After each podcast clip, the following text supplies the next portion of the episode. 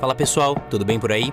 Começa agora mais um episódio do podcast Produto pelo Mundo. Eu sou Guilherme Seabra e o quarto convidado do ano é o Senior Product Manager no Spotify, direto da Suécia, Daniel Caceiro. O episódio 16 também foi sobre o Spotify, com o Fabiano no contexto de podcast, e hoje a gente entra no contexto de busca dos apps. Antes do Spotify, o Daniel passou pela Booking.com em Amsterdã e em outras duas experiências na Alemanha que ele vai contar aqui pra gente. Seja bem-vindo, Daniel. Obrigado, Guilherme. Muito obrigado por convidar para participar do podcast. Boa. Daniel, além de todas as experiências fora do Brasil, você passou por várias empresas interessantes aqui no nosso contexto brasileiro também. Zoom, Calunga, ClickBus. Em uma delas você chegou a ser mencionado aqui no episódio com o Thiago Catão, que estava como PM na Booking.com e que agora se mudou para o Bumble. Conta pra gente a sua trajetória em produto até ir para a Europa. Claro, é, eu comecei bem fora de produtos. Eu comecei trabalhando com SEO numa agência chamada Brani. Era uma das primeiras agências de SEO no Brasil. Era estagiário lá e mudei para web design, pro Buscapé, hoje Zoom, onde coincidia com a minha faculdade de design digital na época que estava estudando design. Falei, vou virar web designer, que era o termo genérico. Uhum. E eu sempre gostei de SEO, como foi o começo da carreira, acabei tendo a oportunidade de ir para Calunga como coordenador de SEO. E durante alguns dos projetos, eu acabei me envolvendo com o projeto de redesign do site deles. Isso foi mais do que só SEO, então eu tinha a parte de design, tinha coordenação com marketing, coordenação com os engenheiros, e foi quando eu vi que gestão de e-commerce ou de projetos era algo que me agradava muito. Aí com isso eu vi que tinha oportunidades, fui para Brasil CT, que é a empresa inclusive que eu trabalhei com o Thiago, Uhum. onde eu entrei como gerente de e-commerce, então era responsável pelo meu marketing, SEO, logística interna do produto. Só que como a gente tinha um di- diretor de produtos, que eu acho que também o Thiago citou, que era o Eduardo Pontes, Sim, que era um ex-Yahoo, ele mencionou. ele começou a direcionar a gente para essa área de produtos, criando mesmo um departamento de produtos, sendo um mentor incrível. Até hoje eu ainda uso ele como mentor para perguntar algumas coisas, pedir informação. E eu fiquei responsável com praticamente todos os produtos no começo, onde tinha os projetos de e-commerce, depois os projetos do Santander.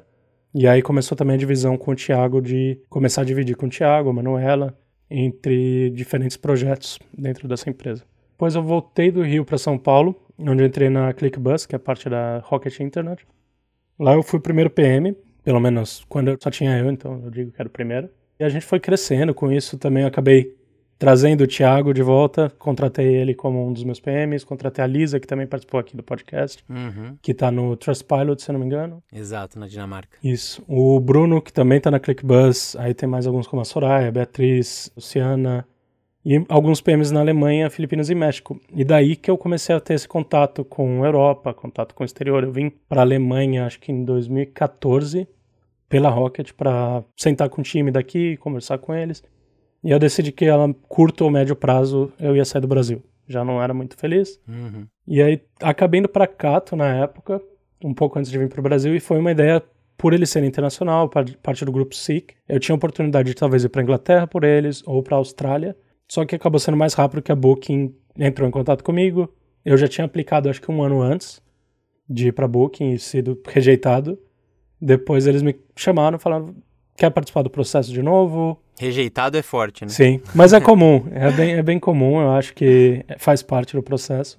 E aí não teve como, eu falei, cara, não faz sentido eu ficar esperando mais um ou dois anos, que era o prazo inicial. Uhum. Fui pra Booking, fiquei quase dois anos, é um ano e seis, sete meses lá. Acabei mudando pra Alemanha, depois agora tô no Spotify. Muito bom. O resumo longo. Legal. Antes da gente falar dos desafios que você já teve, cultura das empresas, produto que você já conduziu, eu quero começar pedindo para você falar sobre o processo seletivo nas empresas em que você passou fora do Brasil. Como é que foram esses processos e quais as principais diferenças com os processos que você já tinha vivido aqui no Brasil?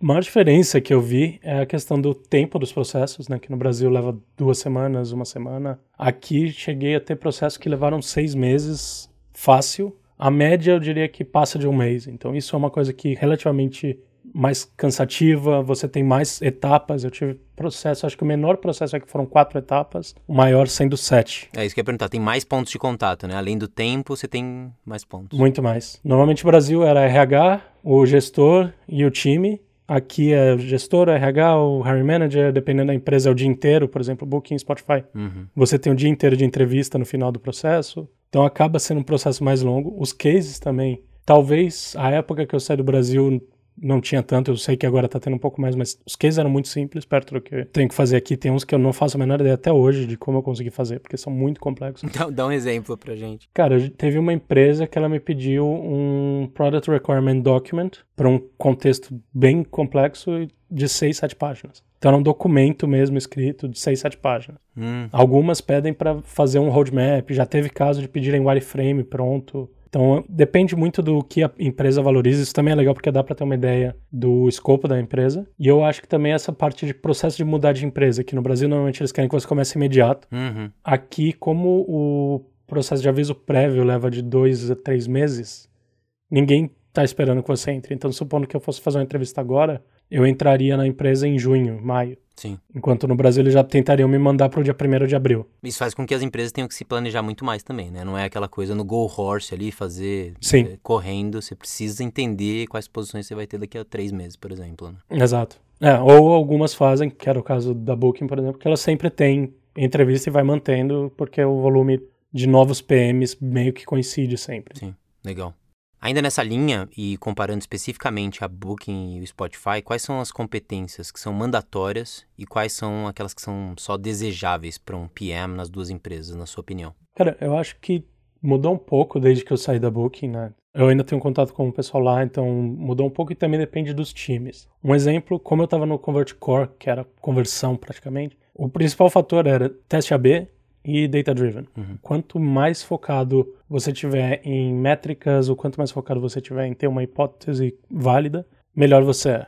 Aqui no Spotify ele é um pouco mais estratégico. Então a gente tem ainda também, óbvio, métrica, mas normalmente a gente é mais focado em influência, liderança, estratégia. Sim. É o quanto eu posso influenciar os times que estão trabalhando comigo, o quanto eu posso influenciar o futuro do produto. Muito do que a gente faz, a gente tenta balancear entre inovação e manter o produto. Isso também faz uma diferença muito grande, porque na Booking era como otimizar o que a gente já tem. Era muito raro criar algo novo, apesar de eu ter ido para um projeto, dois projetos que criamos coisas novas. Era raro.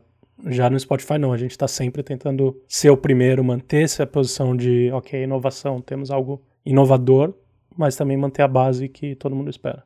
E tem alguma competência que, nos dois casos ali, que são indústrias diferentes, eles até desejavam que os candidatos tivessem, mas que não necessariamente era uma obrigação, sei lá, é, dentro do mundo de streaming, dentro do mundo de reserva de hotéis? Eu acho que depende também do time que você vai cair. Então, por exemplo, eu já tinha experiência em viagem três empresas diferentes. Isso facilitou com certeza. Uhum. Mas para os times de conversão, você tendo experiência em e-commerce em geral, já é algo que ajuda. Sim. Só que, por exemplo, tinha o time de financeiro, era muito específico. Então, se você tivesse experiência em fintech, era uma vantagem. A mesma coisa aqui no Spotify, a gente tem os times de algoritmo, onde é um time que eu nunca seria um PM, onde o PM tem que ter uma skill de data science muito mais forte Uhum. Entender os algoritmos melhor. E é uma coisa que eu não sou focado, eu sou focado na experiência do usuário. Então são times que eu nem internamente penso em mudar. É uma skill set muito específica. Aham. Aí depende do que a pessoa gosta de fazer. Se for trabalhar com APIs ou com parcerias, tem alguns times de product marketing também. Então, ter essas skills depende do time que você quer participar. Agora com podcast também, que nem a gente tá focando muito em podcast. Se você tiver experiência com podcast, com certeza isso ajuda entre, sei lá, eu que não tenho experiência com podcast anterior. Interessante. Pausa rápida para uma notícia bem legal. A gente quer contar para vocês que a partir de agora a Terra é oficialmente parceira do Produto pelo Mundo. E já que a gente acabou de falar com o Daniel sobre competências de um Product Manager, a gente selecionou um conteúdo publicado no blog da Terra que eles traduziram direto do Mind the Product e o nome é Tudo que Product Managers devem saber sobre Analytics.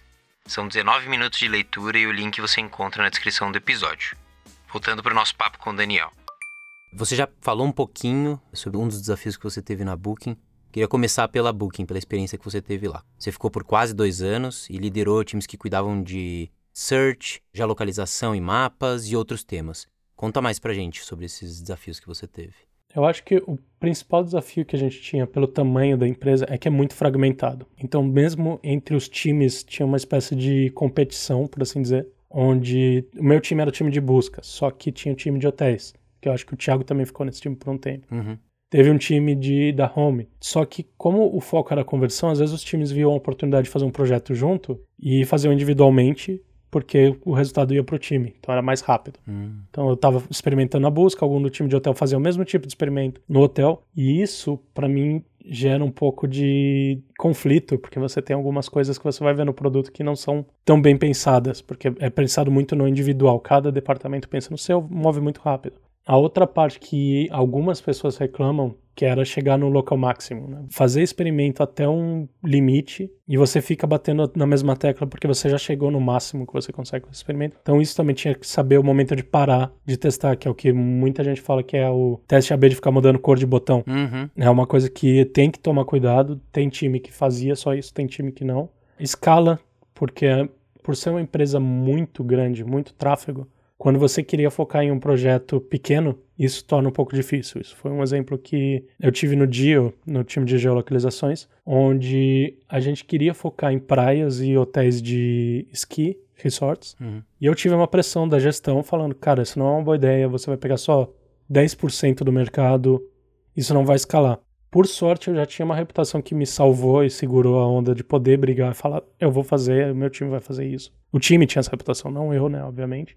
E felizmente esse projeto gerou times novos. O pessoal que está lá foi promovido. Legal. Então foi uma coisa que felizmente eu me orgulho de ter tido um time incrível que a gente decidiu arriscar o nosso performance para chegar lá. Mas é difícil, porque normalmente eles falam, cara, foca no mapa. O mapa tem acesso de todos os usuários, 30, 40% dos usuários clicam no mapa. Por que, que vocês vão olhar para 10% só em praias? Então, isso é um mindset que está sendo muito difícil de mudar ainda de olhar as oportunidades, olhar os nichos. Mas antes que pensem que eu só estou falando mal, tinham coisas muito boas. O projeto de atrações que eu fiz foi um projeto que eles deram total liberdade do zero para fazer do jeito que você quisesse fazer. Na busca, a gente também tinha liberdade de experimentar da forma que quisesse, uhum. apesar de ter esse pushback às vezes da gestão de acordo com o volume de dados. Como é que era essa dinâmica? Porque a gente discute muito empresas que dão autonomia gigantesca para os times e para os PMs você comentou da gestão ali próxima, influenciando aqui e ali. Como isso se dava no dia a dia? Eram rituais que vocês tinham e discutiam e apresentavam? Como é que funcionava essa dinâmica? Eu acho que no meu caso era porque eu era muito próximo dos meus gestores. Felizmente, eu sempre tive o contato de ter one-on-one, etc. E tive sempre essa abertura de falar com eles. Inclusive, por estar tão próximo a isso, quando eu saí da Booking, quando eu estava saindo da Booking, eu tive um cargo próprio criado para mim, para trabalhar com gestão de onboarding de produtos, uh, feedback, entrevistas porque eu era muito envolvido com essa parte da cultura de comunicação. Legal. Então, nesse caso, o fato do gestor falar não, não é uma boa ideia, era mais pelo fato deles saberem que isso poderia impactar o meu review. De que no fim eles iam ter que olhar as métricas. Se as métricas não tivessem que nem o esperado, teriam pushback. Mas eles são muito mais focados no resultado do que na coisa específica. Então, se o resultado que a gente tinha como departamento era chegar a tantas reservas por dia, perfeito, contanto que eu chegasse lá. Mas como eu tinha essa comunicação aberta, rolava às vezes da diretora, no caso, do gestor, virar e falar, ok, eu acho que isso não vai dar essa quantidade de reservas que você está esperando, não acho que é uma boa ideia. Uhum, entendi. Mas ninguém virou para mim e falou, não faz. Sim, sim, entendi. E o que, que motivou, no final das contas, a sua mudança da Booking para a Alemanha? E eu queria saber um pouquinho quais foram as empresas que você passou por lá, que desafios você tinha nessas empresas. Cara, a motivação foi bem pessoal. Tinha alguns fatores do lugar. Eu assumo não ser um grande fã de Amsterdã. Sério? É, vindo de São Paulo, é um dos mesmo problema que eu tenho hoje em Estocolmo, hum. que as cidades parecem uma vila, parecem um bairrinho. Isso me incomodava um pouco, eu acho que eu tô mais acostumado com caos, hum. com bagunça, tanto que Berlim foi a escolha exatamente pela sujeira, grafite. Legal. Para quem é de São Paulo, ela lembra a Rua Augusta, só que é praticamente a cidade inteira. Uhum. Então tem essa cultura mais largada, mais alternativa, que me agrada. E esse foi o principal fator, já estava tanto que eu tinha pensado em ficar mais tempo, eu tava tinha esse novo cargo, mas já queria sair e na época a minha ex-namorada também não gostava de Amsterdã. Uhum. Então foi um combo de escolhas. E a gente estava no outro mundo também, né? A gente não falava de trabalho remoto como a gente fala hoje. Sim. Era outro, outro planeta. Sim. É, e na Alemanha eu entrei na Rebuy, que é uma plataforma de C2B2C, Basicamente, a gente comprava eletrônicos, mídia como videogame, jogos, consertava, no caso de eletrônicos, ou dava uma arrumadinha e revendia, que é uma coisa que tinha no Brasil, acho que é o Sou Barato, ou Que Barato. Não, era Sou Barato, que era um projeto do Submarino, hum. onde eles revendiam produtos que voltavam de devolução. Uhum. Só que a gente faz a compra direta. Então, se você tem um telefone usado, vende pra gente, a gente faz a análise, arruma, bota numa caixinha nova e revende. E lá eu era PM dos dois times, né? Do C2B, que era esse processo de compra, e o B2C, que era o processo de venda. Então eu tinha todo o produto web e mobile na minha mão. Então era PM de dois times diferentes. O ambiente era muito descontraído, então comparando com empresas maiores, né? Como a Booking da vida. Você tinha uma empresa inteira num andar que cabia em duas salas grandes. Nossa. Isso ajuda muito a comunicação. Sim. Só que tem também a questão de gerenciamento do stakeholder. Então eu tinha que lidar com marketing, com vendas, com CEO, com CTO, quase que diariamente. No cafezinho você encontrava todo mundo. Sim. Isso é, é uma coisa que faz uma diferença. Na Booking eu conhecia muita gente, conheço muita gente. Mas você tinha só de PMs mais gente do que tem nessa, nessa empresa hoje. Uhum. Então é uma diferença gritante. E eu saí que na época que eles estavam tendo alguns problemas financeiros com o investidor, etc. Eles acabaram demitindo metade da empresa quase. E o meu time, que eram dois times de mais ou menos seis a sete pessoas, virou um time só, Uhum. com três pessoas Nossa. e três PMs. Três pessoas e três PMs. Isso. então não fazia muito sentido, eu achei que não, não ia ter muito um- uma visão de crescimento. Conversei com eles, saí numa boa e fui para Customer Alliance, que ela é uma ferramenta de gestão de Customer Experience. Então, mede NPS, mede os reviews. Inicialmente, quando eu entrei, o foco era só em hotéis, hotéis de pequeno e médio porte, então eles viam os reviews do TripAdvisor, review na Booking, como fazer essa gestão, como sugerir para o hotel melhorar. E quando eu entrei, eles me chamaram como head de produtos, então a experiência Uhum. era para ser o gestor. Eu tinha três times, o de design, o de produtos e o de QA. Legal. E o foco era muito mais na parte estratégica do que tática. Então eu tinha como pivotar esse produto para ter um mercado maior, como que a gente vai fazer o roadmap, quais são os valores do produto, implementei OKRs na empresa, suportei a entrada de um cliente de grande porte que era a Mazda. Então como que a gente adapta esse conceito de reviews de TripAdvisor para uma loja de carro? Uhum. Então tinha todo esse desafio e saí por motivos de Spotify. Não tem outro motivo que justifique. Basicamente tive uma ofe- oferta no Spotify, não tinha como não, não mudar. E aí foi aí que você fez a mudança da Alemanha para a Suécia. Isso. Boa. Então bora falar de Spotify. Você lidera um time que cuida de toda a experiência de busca nos apps. Uma das últimas iniciativas que vocês lançaram foi a busca por letras de música. Pensando que o Spotify tem mais de 50 milhões de músicas e mais de 700 mil podcasts, eu imagino que vocês sejam parte importante no processo de escolha do usuário. Conta pra gente os desafios do seu time atual. Claro. Eu acho que a, a parte principal quando você pensa na visão do, do Spotify é a de dar esse acesso à música para os fãs, mas também ajudar os artistas e criadores. né? Então, a gente sempre tem que ter essa preocupação, não é só vamos fazer a pessoa achar o que tem mais rápido, Uhum. Mas como que também a gente suporta é, descoberta de novos artistas, descoberta de novos podcasts, de conteúdo relevante. Em relação às letras, por exemplo, eu não posso tomar o crédito 100%, eu acho que é um exemplo bom de como a dinâmica de times funciona, onde o meu time é a parte de UX, só que esse foi um projeto que envolveu duas tribos, dois departamentos, o de personalização e o de consumer, envolveu ranking, envolveu como a gente vai identificar, como a gente vai mostrar esse conteúdo. No fim, a parte de UX acabou vindo pra gente, mas tem o time de API, o time de ranking, onde foi criado. E aí, como eu comentei um pouco antes, o desafio que a gente sempre tem é esse de como equilibrar essa inovação de ter funcionalidades novas, como, por exemplo, agora a gente tem podcast com vídeo.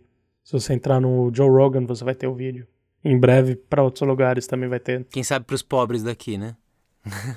Normalmente a gente vai por mercados, então em algum momento vai ter, mas não pense que brasileiro é desprivilegiado, porque letras, Brasil é um dos mercados que começou e não tinha nos Estados Unidos quando a gente lançou. Caramba, legal. Então depende muito do nicho, isso também é uma das coisas que a gente tenta balancear Bacana. o impacto. Então no Brasil, letras era muito, muito importante lançar.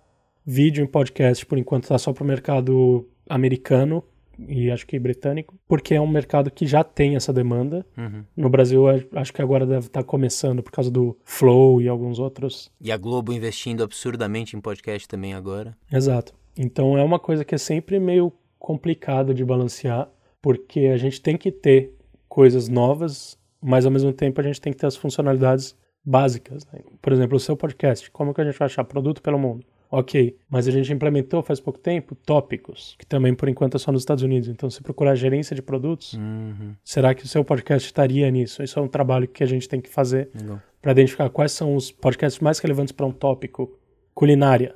Porque não necessariamente eu sei o nome dos podcasts de culinária, então como que eu vou mostrar isso para os usuários? Uhum. Acho que são esses os desafios maiores, assim, principalmente essa questão do equilíbrio entre inovação e ter uma fundação forte o suficiente para continuar evoluindo. Boa. Vamos falar um pouquinho sobre o processo de escolha.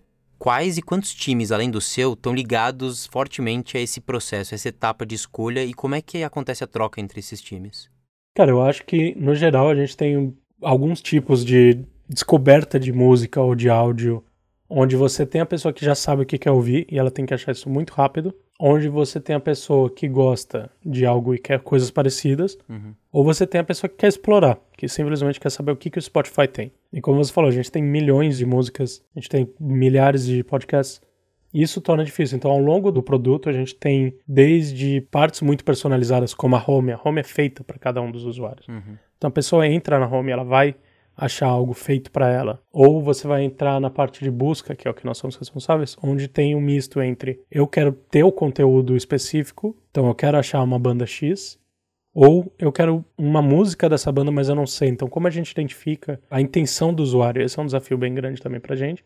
E tem a área navega navegacional pura, que é o explorar, que é o browse, onde você vai ver os estilos, os top 100 Brasil, top 100 podcasts. Uhum. Então a gente tem esses três e nisso sempre envolve muitos departamentos, na verdade. Né? No, no caso da busca, é o de consumer e o de personalização. Então, como personalizar, como ter o ranking, como ter relevância, métricas para a gente medir que realmente essa intenção do usuário está sendo completada, está sendo um sucesso.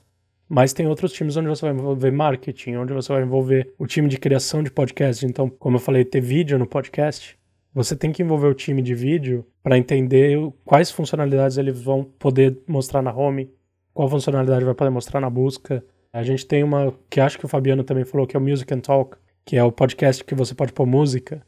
Como que a gente vai entender se o usuário está querendo ter um podcast que fala de uma banda específica? Hum ou se ele quer o podcast porque é o Guilherme que está falando.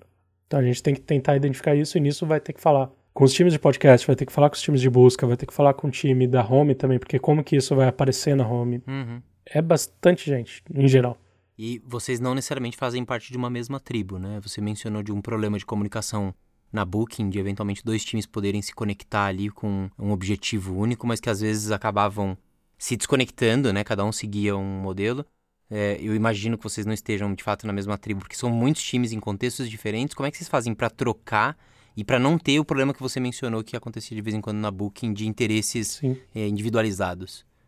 Eu acho que tem um fator, né? Como na Booking você tinha velocidade como principal fator, então você prefere fazer depois corrigir. Aqui, como a gente tem a questão da marca, de ser muito importante, do, da experiência do usuário ser extremamente crucial, a gente foca muito na comunicação. Então, dependendo do projeto, a gente tenta mapear primeiro quem mais vai estar envolvido ou quem a gente vai afetar e falar com eles. Um exemplo que a gente tem é o, o Assignment Matrix, que é o RACE, que é basicamente o responsável, o accountable, que é a pessoa que vai ter que aprovar ou ter uma parte de aprovação, o consulted, que a gente vai só perguntar o que, que vai fazer, e a pessoa que a gente vai informar. Então, tem departamentos que a gente simplesmente só avisa, uhum. fala, ok, vamos fazer isso, onde alguns a gente precisa ter um projeto. E se o projeto é maior, aí você tem envolvimento. A gente tem program managers que eles fazem toda essa gestão de garantir que, ok, temos todos os times envolvidos mapeados, temos todo mundo comunicado, a gente tem syncs semanais, mensais, dependendo do tamanho do projeto.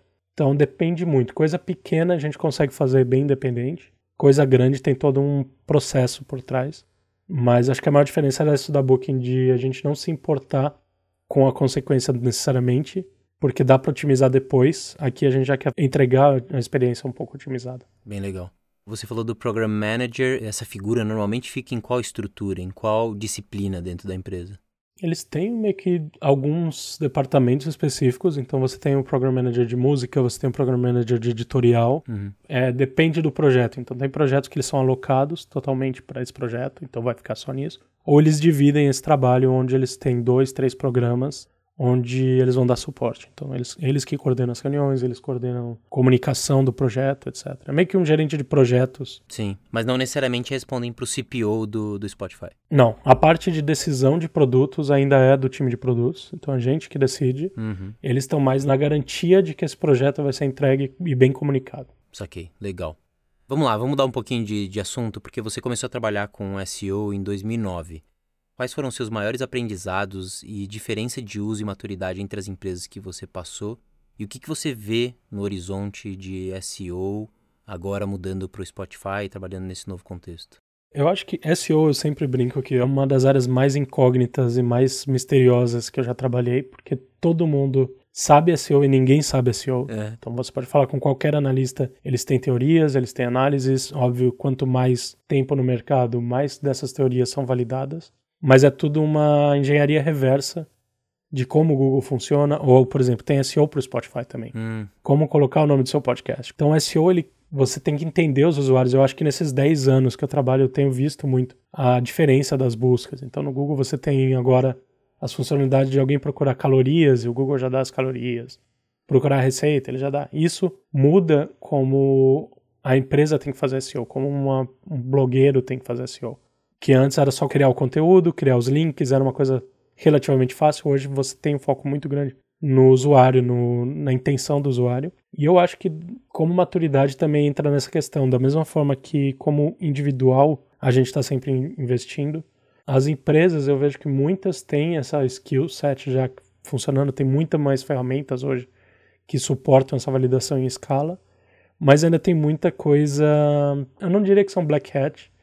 Mas muita coisa duvidosa ainda, de gente que se vende, uhum. faz promessas no mercado e acaba não entregando ou entrega algo que não é viável a longo prazo.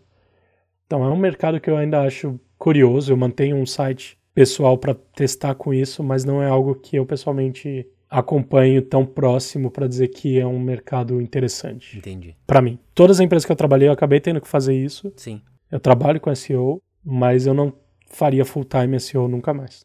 Entendi. Boa. Dando um passo para trás, e aí eu acho que quem está escutando o podcast muito provavelmente já se deparou com o vídeo do Spotify de, anos atrás. Eu acho que vale a gente tentar entender, ainda que em linhas gerais, como é que o Spotify se organiza, como é que ele organiza os times de produto. Então, queria fugir daquele vídeo famoso, tentando pegar uma visão mais real. Como é que vocês se dividem e se organizam atualmente? Cara, a gente ainda tem algumas similaridades, obviamente, né? Então tem a questão de missão, tribo, squad, que tá no vídeo, uhum. mas depende muito da área de produto. Então, por exemplo, o Fabiano, que participou do teu podcast, ele trabalha fora do time. No meu caso, a gente tem uma designer dedicada. Então, a minha designer, ela é só a designer do time de busca. Legal. Talvez seja por essa necessidade, onde a gente tem um time só de UX para quatro, cinco times de busca, e esse time é o meu essa designer tem essa necessidade de ter sempre uma demanda, tem sempre um volume e o skill set específico, né? Então ela é muito focada em busca. Uhum. Mas se você olhar para a área próxima, então a gente tem a área de busca em geral, são três a quatro times e tem um designer que está suportando isso. Outra coisa que acontece é o PM também, que eu acho que no vídeo os PMs também eram fora e tinham uma mobilidade maior. Eu não sei de todos os PMs da empresa, que são muitos, mas até onde eu sei, os PMs também agora têm um time dedicado hum. ou um escopo dedicado. Então, no meu caso, eu tenho o time dedicado, né, busca, etc. Tem alguns PMs que eles têm um tema específico, eles não têm necessariamente uma feature ou alguma coisa, mas eles têm um desafio. Esse eu não, não posso entrar em detalhes porque um deles é algo que vai ser lançado no futuro e não pode ser divulgado, mas tem, tem uma PM que ela está trabalhando nesse projeto. Uhum sem necessariamente ter um time que só faz isso. Então esse projeto pode morrer ou pode dar certo e aí vira um time. Hum, legal. E eu imagino que tenha, eu vi alguns times, mas eu não tenho certeza do tamanho, alguns que não tem PM também, que são os times autônomos. Mas pelo que eu vi tem muito pouco aqui, comparado com, sei lá, Booking, a gente tinha muito mais time de back-end que não tinha PM.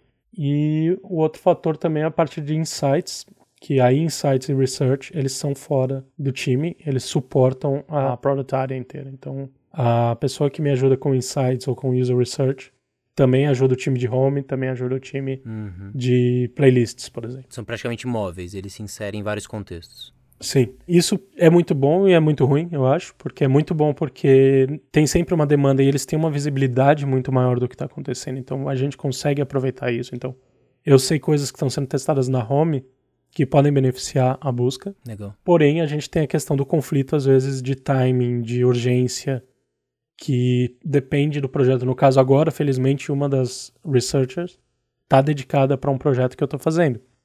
Mas a gente passou em um quarto atrás, onde o data analyst teve que sair para fazer outro projeto e a gente ficou, ok, agora a gente tem que esperar duas semanas para ter o suporte dele de novo. Uhum. Então isso pode ser negativo, mas no geral a gente tem tido soluções muito positivas que tem um acordo que todo mundo se beneficia por enquanto.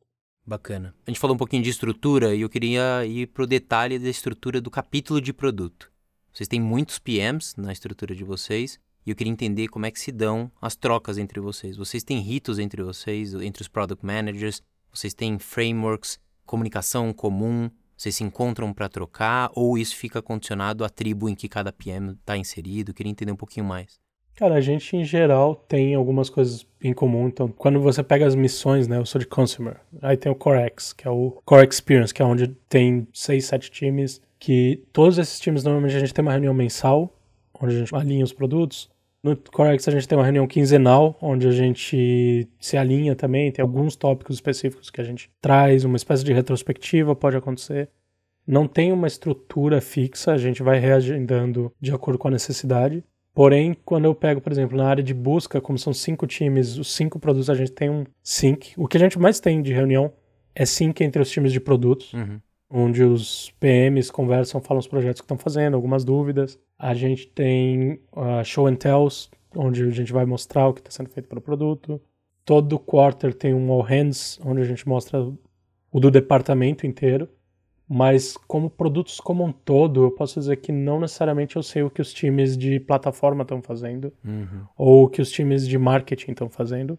É muito mais focado nesse core experience ou consumer do que no geral. Então não tem uma estrutura só para isso. E a gente tem algumas frameworks internas, que essas eu não necessariamente posso uhum. entrar em detalhe, mas a gente tem alguns exemplos de documentos onde a gente segue uma espécie de padrão que facilita esse tipo de comunicação. Então, quando eu vou criar um pedido para um teste AB, eu tenho um, uma espécie de template, um, para um projeto novo, um template que isso gera uma comunicação mais transparente com os outros PMs. Legal. Onde eles podem dar um comentários, pedir opinião, desafiar a proposta do que a gente está fazendo. E praticamente tudo que eu já criei aqui dentro é público para o Spotify. Então, qualquer PM que quiser dar o input deles, eles podem à vontade sem ter nenhum problema. Não, a gente tem essa política de Ótimo. transparência. Toda a documentação que a gente criou sempre foi muito aberta. Boa. E quando a gente pega o contexto de tribo, normalmente vocês têm a liderança de uma pessoa de produto combinada com uma pessoa de tecnologia e alguém de design. Segue essa mais ou menos tríade ou é, não é assim para a maioria? Isso. É bem essa tríade mesmo. A gente tem, no caso, uma diretora de produtos, um Product Design Director uhum. e um diretor de engenharia, um diretor de. que seria quase um CTO para algumas empresas. Uhum. Mas como a gente tem um tamanho muito grande, Sim. Tem eles. E normalmente, por exemplo, no time de busca, a gente tem algumas reuniões mensais, um fórum, onde a gente alinha com eles a estratégia a longo prazo do que a gente quer fazer. Porque tem, esse, tem esses diretores, são dois diretores no nosso caso, porque são dois departamentos, onde a gente alinha tudo que é o futuro da busca para 2021, 2025 Uhum. e faz essa reunião mensal para facilitar a comunicação com eles também. Legal. Boa. E se você puder dar uma dica agora para quem tem vontade de trabalhar no Spotify, qual seria a sua principal dica? Na verdade, eu não vou dar uma, eu vou dar três. Boa, melhor ainda. porque são, são bem, bem simples. Uma é em skills, a outra é na questão de pesquisar e a outra é a insistência. A parte de skills, que é o que parece até um pouco aqueles posterzinhos de missão, visão, valores, Hum. mas é verdade. É focar muito no usuário, ter todo esse entendimento de usuários, entender os, os dados, entender os problemas, qual a jornada do usuário. A parte da estratégia também, entender como se preparar para fazer algo a longo prazo sem ter uma validação imediata, ter uma visão mais holística do produto. Mesmo a gente tendo esse foco, no meu caso, busca, a gente tem que ter uma visão de como isso funciona para TV, como funciona para home, etc. Data driven, que é o básico. A segunda parte que é de pesquisa que eu falei é ler os blogs, os insights. A gente já tem muita coisa pública, Uhum. então isso ajuda demais a conhecer a empresa, como a gente funciona. Tenho amigos designers que estão querendo se candidatar, eu falo, cara, framework de design é aberto. Sim. Você pode olhar como funciona, você tem um documento, então usa isso. E a última foi o que eu falei no começo até, que é a questão da rejeição.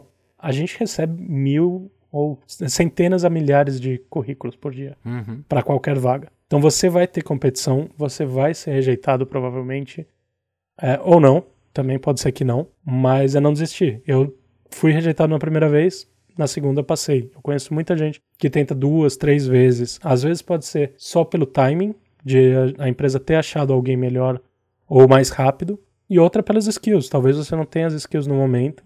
Tenta entender o que, que você falhou e corrige, vai para a próxima, tenta criar esse skill set para chegar no que é esperado. Então, acho que insistência ajuda muito. Muito bom. E como sempre, a gente fecha o nosso episódio com uma dica de livro do convidado. Você tem alguma pra gente? Cara, eu tenho um que não é necessariamente de produtos, mas ajuda muito, que é o Never Split the Difference, que é do Chris Voss. Ele tem também uma masterclass, um episódio no, no masterclass. Cara, ele era negociador de terroristas uhum. coisa assim, então o foco do livro é negociação em situações extremas. E ele ajuda muito na vida do PM, já que basicamente a gente tem que negociar o dia inteiro, tem que falar, óbvio, tem extremos, mas acho que isso vale para a vida como um todo, não só como produtos.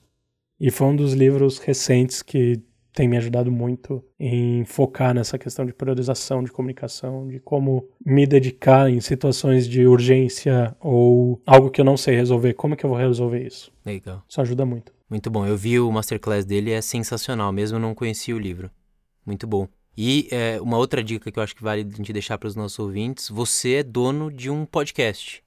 Conta pra gente. Isso. É, eu tenho também um podcast onde que está no Spotify, que chama Metal Junk Box, onde eu e mais três pessoas, que é a Camila, o André e o Michel, a gente discute normalmente temas entre metal, rock, algumas coisas de entretenimento, sempre conectado à música e tenta trazer algumas indicações de bandas desconhecidas para quem não está acostumado. Normalmente a gente tem uns temas Legal. que esse ano a gente ainda está terminando os temas de países Ano que vem a gente vai criar uma segunda temporada, então foco bem, bem focado em música. Quem gosta de metal, espero que goste. Hum, boa. Então a gente vai deixar o link do seu podcast aqui também na descrição do nosso episódio. Depois de terminar de ouvir esse episódio, escutem ali o, o podcast também do Daniel. Daniel, cara, foi um prazer. Obrigado por ter batido esse papo. Eu já estava curioso para falar com você desde quando o Thiago Catão tinha falado da experiência que teve contigo. Que bom que deu certo. Obrigado. Eu que agradeço o convite e continuarei ouvindo e recomendo para todo mundo que eu conheço o podcast. Muito bom, obrigado. A gente encerra por aqui esse episódio do Produto pelo Mundo. O podcast é uma produção da Mnemônica, com edição de Pedro Moleiro. Eu sou Guilherme Seabre e a gente se encontra no próximo episódio. Até mais.